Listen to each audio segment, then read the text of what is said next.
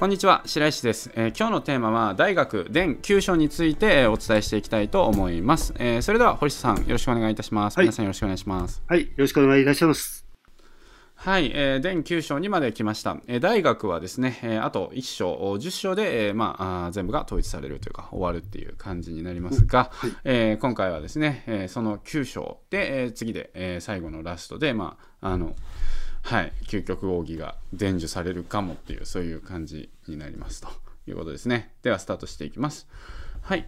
えー、いわゆる国を治むるには必ずまずその家を整うとはその家をしうべからずしてよく人を教える者はこれなし、えー、故に君主は家を遺列して教えを国になす公は君に使うるゆえんなり、えー、帝は長に使えるゆえんなり字は衆を使うゆえんなり高校に曰く関死を休んずるがごとしと。心誠にこれを求めれば、えー、当たらずといえども遠からず今だこう養うことを学びて叱る後に課するものあらざるなり一家人なれば一国人に起こり一家城なれば一国城に起こり一人単霊なれば一国乱をなすその木核のごとし。これを一元ことを破り一人国を定むという。行春は天下を率いるに陣をもってして民これに従う。血中は天下を率いるに棒をもってして民これに従う。その礼するところ、その好むところに関しては民従わず。このゆえに君子はこれを己に有して叱る後にこれを人に求む。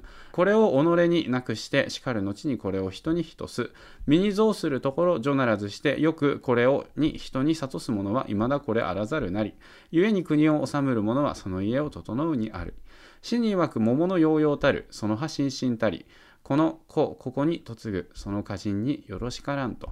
えー、その歌人によろしくて叱る後にもって黒人に教えうべし、死に曰く、えー、刑によろしく、帝によろしと、えー、刑によろしく、帝によろしくして叱る後にもって黒人に教えうべし、ちょっと長いですね。死に曰く、その義たがわず、この四国を正すと。その不死形定たることを乗っ取るに足りて叱る後に民これに乗っ取るなり、これを国を治めるはその家を整うるにありという、右伝の九章、家を整え国に治めることを釈すとあります。はい。今回結構長いだと思うんですけれども、はい、やっていきましょう。はい、はい、うんいわゆる国を治むるは必ずまずその家を整うっていうものとは、え、その家を教えべからずしてよく人を教えるものは、え、これなしということで、まあ、国家をその治めるためにはですね必ずまずその自分の家を整うっていうことから、え、始めなければならないっていうことの意味なんですけれどもその自分の家でさえもその整えたりとかその強化をする教えてこの分能の道とか性能の道とかっていうことができきないのに人をその押し売ることがそのできるものっていうのは、まあ、まずいませんということですね。はい、でそれでこの文武両道っていうのがあるわけですけれどももともとこの文っていうのはこの洗脳の道のことを文って言います。でその洗脳の道っていうのは徳によって治めて民の人たちも皆幸せに暮らしていたと。でその文を実現するための手段として武を磨いていました。でこの前も話しましたけれども剣とかね、えー、そういったもので腕を磨けば一国一城の主になることができてで、まあ、最終的にその天下統一することもできてみたいな。まあそういうことですよね。うんうん、この文武両道ということで、で、この文っていうのが、まあ洗脳の道ですので、そういったその洗脳の道だったりとか、そういったものをその自分なりにもやっぱり体得して、家にそれをちゃんと持ち込んで、それをお伝えしてっていうことをすることが、すらできなかったら、まあ、国を治めるっていうことなんて、まあ、その到底できませんと。でちなみに言うと小田さんと豊臣さんっていうのは残念ながらね結構滅んでしまうの早かったわけですけれども、うん、小田家はまあまだ存続してますけど豊臣家はもうないですからね、うん、うん、夢のごとく消えてしまいましたね。はい。で徳川さんなんですけどね、えー、大変の世を築いた。あの徳川さんも論語とか読んでたみたいですね。うん。やっぱ違うんですよね。ちゃんと文をこう、うん、やってらっしゃるんですよね。まあ、なのでね、えー、そのよく人を教えるものは、えー、これなし。で何回もちょっと伝えたいとこなので今の時代のその部っていうのは僕はもう商業活動だと思ってます。ビジネスだと思ってます。基本的にですね、うん、なのでその文を収めてビジネスをするっていうのが、まあ、現代では文武両道になると思うんですね。まあ、昔はその武をあれでねそのいろんな人たあの天下を統一するとかそんな感じだったわけですけど、まあ、今はその、まあ、ビジネスによって本当本当に成り上がったりとかですね、まあ、松下幸之助さんみたいな、えー、形で、えーまあ、社会に貢献したりとかですねあの水道哲学とかなんかそういった形で、えー、そういう哲学が出てくるのもやっぱりその人々というかあの穏やかに暮らしていけるためのものだったりとかすると思うので、まあ、偉大な経営者の人たちっていうのは、まあ、やっぱりそのあんまりなんか私欲を満たすことをしましょうとか聞いたことあります？なんかみんなきれい事言ってんなって感じに最初聞こえてましたよね。うん、そうですね、うんうん、かなりかなりそうに聞こえましたね。そうなんか、なんか綺麗事言ってんなっていう、なんか 欲にまみれた無名な、あの、私は、なんか なんか綺麗事言っててつまんないなとか後ろではどうせ悪いことしてるんだろうとかなんか思ってたんですけれども、うん、でもやっぱりその上に上がってる器ってやっぱりそういう器だと思うんですよね、あの文の器だと思うんですよね。はい。ということです、えー、だからまあ皆さんも結局よりねその幸福になりたいだったりとかまあ、天から愛されたいだったりとかあのそれはそれこそ本当にその洗脳の道なわけですよ。堀下さん洗脳っていや天からあの見放されてたんですよって言えます？ちょっと言ってもらってもいいですか？いやそれはちょっと言葉にしにくいですね。なんでですか？いや明らかにねもう完全にもう天天に愛されてるっていうかもう天がもう、ね、後ろ後ろから守ってくれてるっていう感じのもう生き方というかあり方を示しているとしか感じれないで、うん、今まで白井さんのお話聞いてても。うん。恐れ多くてそんなことを言えぬって感じですよね。ね。はい、はい。うん、でやっぱりその天から愛されることで天下っていうものをもらえたわけですよね。簡単に言うとね。その州の州は旧法なりといえどもこれ名また新たなりだったかな。あの天命で。それで州がなったっていうそういうことありますので。なので国を治めるとか別にって思ってるかもしれないんですけれども、うんうん、天に愛される生き方ですと。これは簡単に言うと、うんうん、でそれはそのなんか運が良くなる生き方というか、うん。まあ、そういうところなのでね。でこういう話も後々あのしていきたいと思うんですけれども、うんうん、こういう生き方をしていくとあなたの子孫だったり暮らしっていうものは上昇していきます。うんうん次に、えー、故に君子は家を遺列して、えー、教えを国になすと。なので、その君子っていうのは別に家を出てですね、一軒一軒コンコンってやって、あ、こんにちは、これが洗脳の道なんですけどって、エヴァンジェリスト活動していると思ってました？いや、それは そういうイメージが抱いたことすらなかったですね、今言われるまで。だから別にその家から出なくても自分自身の在り方が非常になってなってるからだから最終的にそれが下々のものっていうのかな、うん、その文官武官とかそういったところに波及してでそれで最終的に教えを国になすっていうことができますと。なので、えー、その公っていうのは君に使えるゆえんであると。親への孝行っていうものは、えー、そのまま君主に、えー、お仕えする方法ですし、手ですね。兄とかに、えー、そのお仕えするその従順さっていうものはそのまま年長者にですね、えー、使える方法と同じであるということです、えー、そして子供に対するその慈愛っていうものはそのままあの民衆だったりとか、まあ、経営者だったりあの上の方であればそのスタッフさんだったりとか部下とかねそういった方をその使ったりとかする方法と同じもので、え、ありますということです、まあ、なのでその結局その家でやってることっていうのとその社会でやってることっていうのかなそれっていうのはあの本来同じですよということです。はい。で、えっと、ちなみにこういったそのこれからまあ来期だったりとかいろいろお伝えしていきますけれどもこういうその文っていうのを収めていっていく人がその最終的になんかそのビジネスだったり組織とかだったりとかでいろんな人をその任される方にやっぱりなっていくと思いますのでまあいろんなテクニックも大切だとは思うんですけれども、まあ、こういった根本というものをやっぱりそのやっていくことでですね自然と人があなたに寄ってくるというか自然と人がこう、うん、ついてくるみたいな、えー、そういった状態を作っていくことができます。で高校に曰く関氏を休んずるがごとしと。で高校っていうのはあの諸教ですね。で基本的にこういったもの引用先っていうのは当時は諸教と司教しかなかったんですね。孔子さんが引用するもの。諸教と司教しか残ってないので。なのでその師匠五教の中のまあ逆にね諸教と司教っていうのを読んでおくとあの当時孔子さんがこう見られていたその文献っていうのはこれなんだっていうのが実はわかるっていうねある意味ではもう聖書に近いんじゃないかみたいなそんな感じだったりするんですけどね。はい。で、えー、この諸教の中の高校という題目があるわけですね。チャプターですね。高校に曰く、えー、赤子赤子っていうのは赤子つまり赤ちゃんですね。赤ちゃんを、えー、保育するようなものであると。まあ、赤ん坊を保育するようなものですと。で、まあ、心を込めてですね、その、まあ、接し方っていうものをその赤ちゃんに対するその接し方みたいな、まあ、心を誠にしてで赤ん坊をですね保育するような気持ちを持ってですね、まあ、いろんな物事に当たるっていうことをすれば、ね、たとえそれがこうぴったりとした解決策だったりとか方向性だったりとかではないにしても外れるっていうことはないと大きく外れてしまう変ななんか施策を取ってしまうっていうことはまあありませんよということです。で、えー、まあ、未だこの子を養うっていうことを学んで、子供をね、こうやってね、養うんですよっていう教室とかね、そういったものを学んでから、よし、私はお嫁さんになろうっていう人っていうのはおりませんよねと。えー、まあ、なので、まあ、あらかじめその本来はその自分の中にその接し方っていうものは備わっていますよということですね。えー、一家人なれば一国人に起こります。その家庭が人であれば、その一国人に起こって、えー、一家が上なれば、上っていうのはその謙譲というかですね、慎み深いと。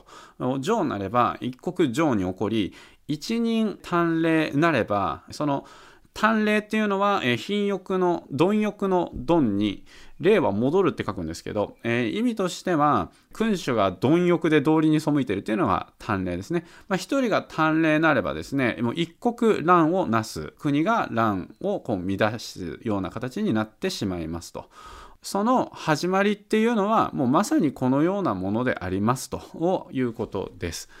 で、このまあ本当にこの一人一家が人であれば、えー、一国人に起こり、で、まあ、まさにこの一家人なれば一国人に起こり、まあ、非常にそのなんかこう人の活動されてる方だったりとかそういうエピソードとか聞いたりとかするとあのやっぱり他の人もなんかそれに影響されてでそれでやっぱりその自分のねあの身もやっぱり整えなくちゃとか思うわけですよね。でまあこれはなんかちょっと大げさに思うかもしれないんですけれども本当にその仁とか情とかそういったものっていうのをその一人がその極めていくっていうことをしていくことがどんどん研ぎ澄まされて極地みたいなところまでたどり着くことが、できればですねなんかまあ本当にその国に対して影響を与えることもできるような地位に自然となっていったりとか与えることができるようなことっていうのが本当に起こってくると思うんですね。でやっぱりこういうのね聞くとなんかすごく大げさだなってちょっと思ってました堀下さん。ああそうですね。ま あ、でもまあ一般庶民の僕たちにとってはなんかあのまあ綺麗事とかまあ学問としてはなるほどねと思っても自分たちにとっては再現性のない話っていうふうにはあの昔はやっぱり感じてましたね。まあこういうのはもともとあの お偉いさんとか偉いさんとか血統のいいところに生まれてきた人たちには効果的な活動とか生き方かもしれないけど。まあ、下々のところに生まれた僕たちには、こういうことをやったところで自分たちのなんかあの、人生とかあの、ね、あの生き方自体が豊かになることとは程遠いんじゃないかなっていうふうに思ってたんでちょっとやっぱりあの綺麗事っていう感じでどこか冷めた目で見てたりした部分はありましたね正直。はい。うん。まあそうですよね。はい。まあでもねその行さんっていうのは本当に何のあれもない下級役人から、うんうん、あのスタートしてるわけですし、うん、ね松下幸之助さんだって特にねそのなんか初めから天皇家に生まれた方ではないわけですけれども、うん、最終的にはもうあの神様になってしまいましたからね、うん、芸の神様って言って、うん、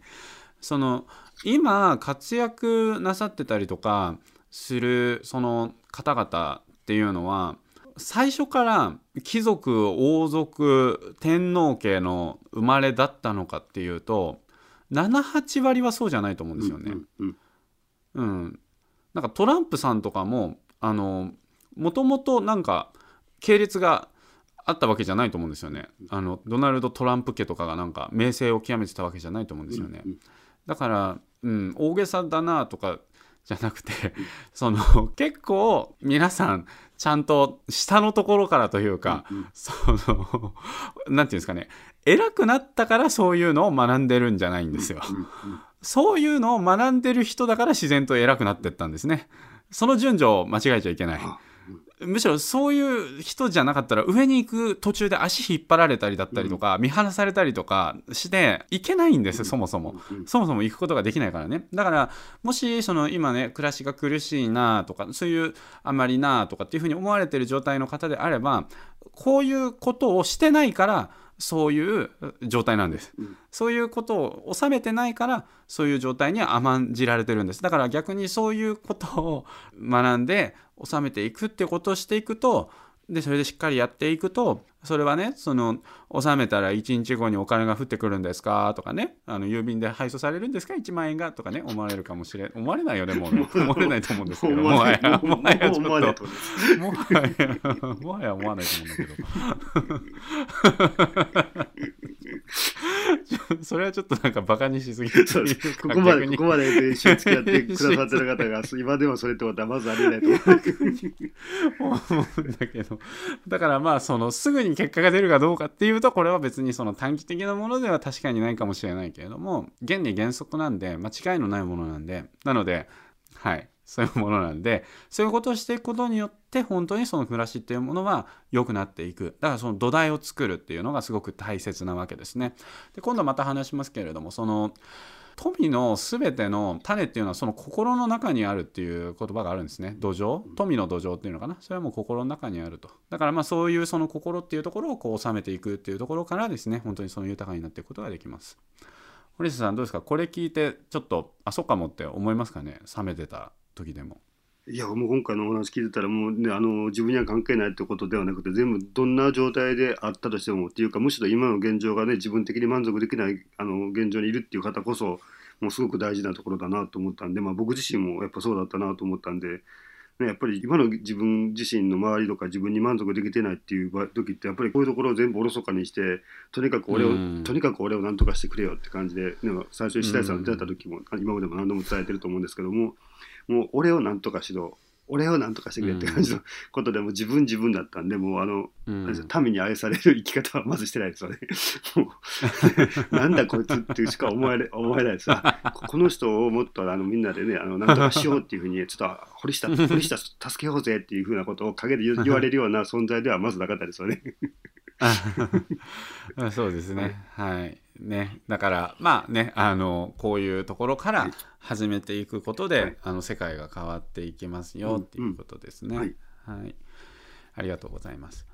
でこれを、えー一元ことを破り一人国を定むというと書かれています。まあこういったことがですねその一元ことを破りそのたった一つのその言葉っていうところからですねまああの敗北してしまったりとかあるいは破滅してしまったりとかそういう方向にも進んでいくし一人の人間の活躍によって、えその国っていうものがですね、え安定したりとか定まったりとか、えまあ、そういうような、え状況にもなるというゆえんであるということです。えー、行さん、俊さんは天下を統一したりとか率いる治めるにあたって、えー人ですね人々に対する思いやりだったりとかそういったものをもってすることによって、えー民もこの人行さん俊さんと同じようにその人を持って、え暮らしていくっていうふうに従いましたと、えー逆に血王中央っていうのは天下をその治めるにあたってその暴虐を持って行ったので人々もこれに従って、えーそこら辺で打ち壊しが起こったりだったりとかあの非常に荒れたんですね民もそれに従って荒れてしまいましたと。君主がその命令することだったり発言することだったりっていうことっていうのがその自分が好んでやっていることと反することをしているのであれば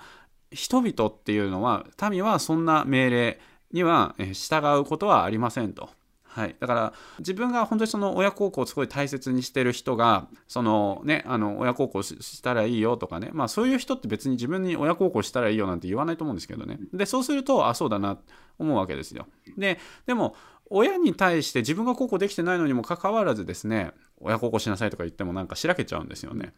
だから勉強するの好きじゃないのに子供には勉強しなさいって言ってもやっぱり難しいんですよね。だから自分がその要はねその中央とか血王さんとかも命令してたと思うんですよね。暴力は良くないとかあの打ち壊しはしてはならないとかね。でも自分がそういうなんかことをやってるのに命令されてもやっぱり従わないわけですよね。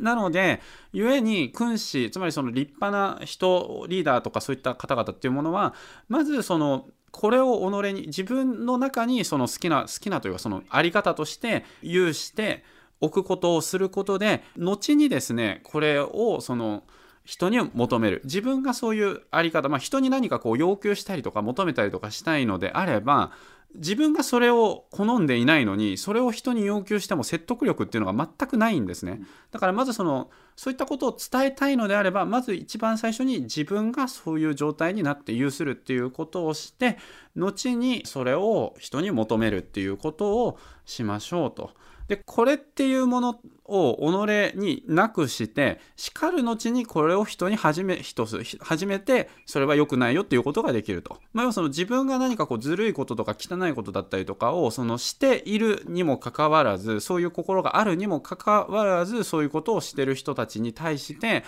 何やってんだ君はっていう ことはできないというか自分がそういうことを全くしてないそういうそのことをしっかりと行っていることによって初めてそれをしていない人たちだったりとかに対してそれは悪いことですよっていうことをちゃんとお伝えするのがこの君子であるということですね。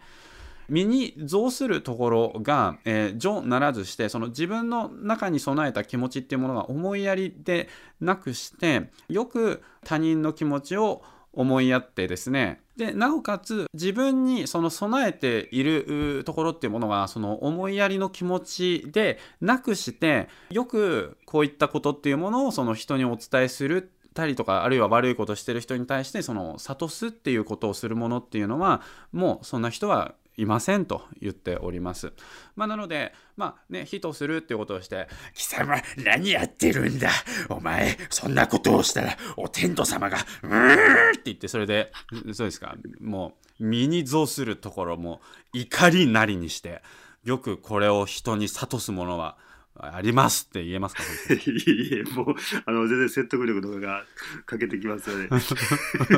一体何なんだとかいうか、ね、どうなんだって感じで思いますよね。そうだからだから叱る後にこれを人に人すって言いますよね。だからそういうことやっちゃいけないよって。でもそのそのそういうことやっちゃいけないよっていうのがね、うん、そのあうるさいこのあのクソガキガキンチョうーんって言って。でそれでもうその増するところが怒りになって、うんやめなさいって言ったらどうですかね、子供。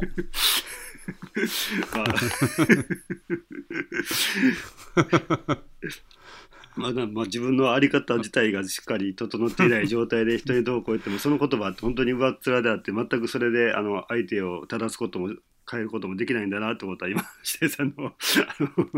あのお話聞いててあの感じました。はいだからまあその人に対するその非難っていうのも、うん、あこれできてないからあこのいつ非難してやろうっていうそういうなんか感じで勘違いしてもらいたくないんですよね。はい、あくまでもその増するところがその序であると。思いやりだったりとかそういったその気持ちが自分の中にないとそれをその相手にその伝えるっていうことをしてもやっぱり相手もなんか反抗したりとか、うんうん、なんかちゃんと聞いてもらえないんですよね。うん、うん、なのでちゃんとその身を収めるっていうところをその整えてからそれはそういうふうにやってるけれどもやっぱりそのあんまり良くないよみたいな。でレノン君とかにも物とかをなんかこうすぐなくしちゃったりとかね。車の中で昨日物を開けてでそれでおもちゃのガチャガチャガチャのやつ開けてでそれでなくしちゃってね。でそれで家に帰ってから開けた方がいいよって言ったんですけどでそれでなくしちゃってレノン君やっぱりこういうのは物っていうのもちゃんとその使われたがってるからこうやって途中でなくしたりとかすると物に対しても失礼だしそれはねレノン君に対してもねよくないよって言ったんですよね、うんはい、そしたらなんかうんって言ってなんかちょっと悲しそうな顔ちょっとそれでまあ まあなんか納得したみたいな顔してたんですけれども、うん、うん、なんかその「あげないでって言ったじゃないか!」って怒ったらどうですかね？そうです。そこには、まあ、あの思いやりとかあの愛がレノ君に対してのものが欠けている状態で言ってしまうと おそらく同じような反応をしてくれなかったのかなとは思います。そうそう。まあそうですね。はい。まあちょっと脱線したかもしれないですけれどもまあとにかく序が大切ですよということですね、はい。なのでその故に国を治めるものっていうものはその家っていうものをその整えるところにあるということです。はいえー、そして、えー、また司教ですね、まあ、当時は諸教と司教しかなかったんで死に曰く桃のヨーヨーたる桃がもうようしく、まあ、すごく若々しく育っていてその葉しんしんたり緑が盛んになっておりますで、えー、この自分の息子がそこに嫁ぐと。で、その家の人っていうのはきっといいでしょうとあります。まあ、つまり、その桃もすごい育ってて、その葉もきれいに育っているような家をその作っているところにその嫁ぐっていうことは、きっとその家っていうのは整ってるから、その子供もすごくいい嫁ぎ先だったのであろうということがですね、まあわかるということですね。はい。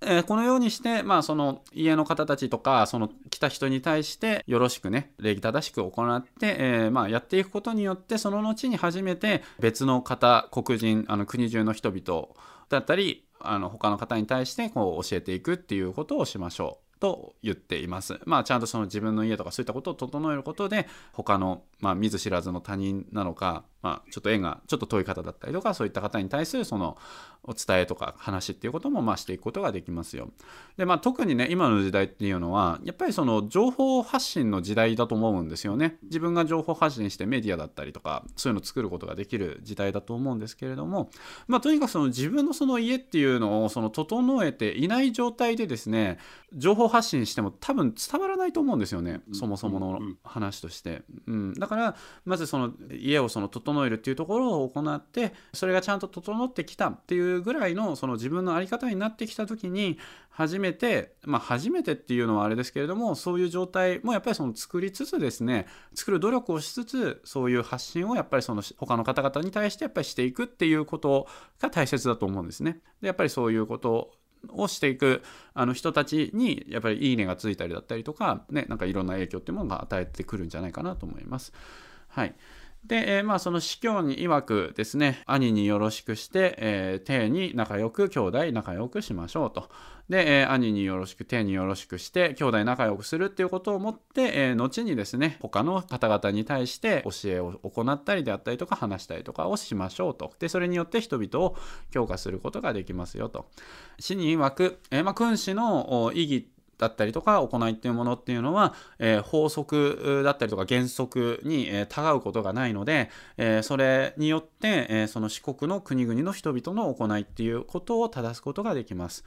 その不死形定たることを乗っ取るにたりて叱る後に民これに乗っ取りなすと父としても子としても兄としても弟としてもその行いっていうものがその模範になるっていうことができて初めて、えー、そしてこの民衆だったりとかそのあなたがこう影響を与えてる方たちっていうのも、えそれをその模範とするっていうことに、えなるのであるとまあ慕われたりとか尊敬されたりとかですね自然とそういうふうになっていくのであるということですこれを国を治めるっていうものっていうのはその家を整うるにありというえー、ということです。これはそのままですね。えー、右伝の九章、家を整え、国を治めることを釈すとあります。はい、だいぶ長かったんですけど、堀下さんどうですかまずあの今回もあの 貴重なお話ありがとうございます。相当長かったボリュームで、はい、まあもともとあの一行一行一文一文だけでもすごい情報量の濃い内容にもかかわらず、それが大ボリュームだったのに対して堀下さんどうでしたって言われてもあの一言で答えるかどうかって言ったら結構ね、ね。難しいところなんですけど、はい、でも今回、ね、あのすごくあの最初聞いてた時に全然然こうついていけない感じだったんですけどそれを白井さんが全部こう噛み砕いてくれたおかげで、まあ、一文一文すごくこう納得しながらあなるほどねと思ってこう聞くことができました。でやっぱり一番最初に白井さんが言ってくれたようにその文武両道のところのその文武の武ってじゃあ今の時代って一体何に当たりするのかというところをあのおそらく今の時代だったら白石さんの解釈ではこの部っていうところが、まあ、ビジネスであったり商業活動であるっていうふうに言ってくれたことがすごくこうすっきりしたというかなんかすごいあの視界がクリアになったって感じで、まあ、やっぱり今って、ね、昔と時代が違うんでやっぱり生き方と在り方のところでやっぱり違うところってあるんじゃないのと思ったんですけど昔の武士道みたいなこととか武士のやってたことっていうのを今で言えば、まあ、商業活動とかビジネスに値するんだなと思ったら、ね、すごくあの、うん、あそっかって感じでその方向性とか、ね、あのどういうふうにして生きていけばいいのかっていうところがすごくあの今の自分ごと今の現代ごとに落とし込みやすくなりました。でその上でね、千原さんが言ってたようにその文しっかり文もしっかり学んだ上でブーってあるビジネス両方やっていくことがすごく大事だっていうところを伝えてくれたような感じがしてやっぱりどちらかだけに偏ってしまうとやっぱりそれってうまくいかないのかなっていうふうにも思いました。まあ、例えばね、その部であるビジネス、お金の稼ぎ方、商業活動の方だけに特化していくと、まあ、短期的にはその儲けるって感じで、まあ儲かることはあったりしても、それで周りの人たちとか関わるお客さんとか家族とかに愛されるような、そんな生き方、活動ができるのかというと、まあ、それはやっぱり難しいのかなと思ったし、逆に分だけをずっとやっていくと、自分の中ではその知的財産がどんどんこうね、あの溜まっていって蓄えていってなんかすごく心が豊かになっていくような感じがするけどでもなんか家族とか周りを見てるとなんか経済的に貧しくてなんか毎日食べるものも我慢してるみたいな状態になるとそれはそれでなんか違うのかなとも思ったんでやっぱり両方ともしっかり、あの大事にして両輪でやっていくことってすごく大事なのかなとも思いました。でもその上でも白谷さんが言ってくれた言葉ですごい言葉だなと思ったのがその天から愛されるから天下がもらえたっていうのがあの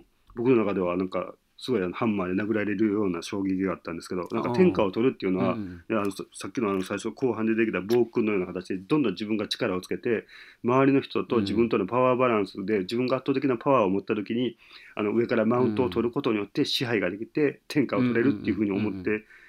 いたところもあったんですけど、そうではなくてみんなから天から愛されるってことは、まあ、民からも愛されてみんなから必要とされてみんなから応援される状態だから結果的に天下をもらうことができたって感じで。で逆に天から愛されないような活動をしていると、うん、天下を取る前に周りのそのそこそこ力がある人たちに、まあ、潰されたり阻止されることによって、まあ、天下を取るまでにはなり得ないっていうふうに白田さんが言ってたと思うんで。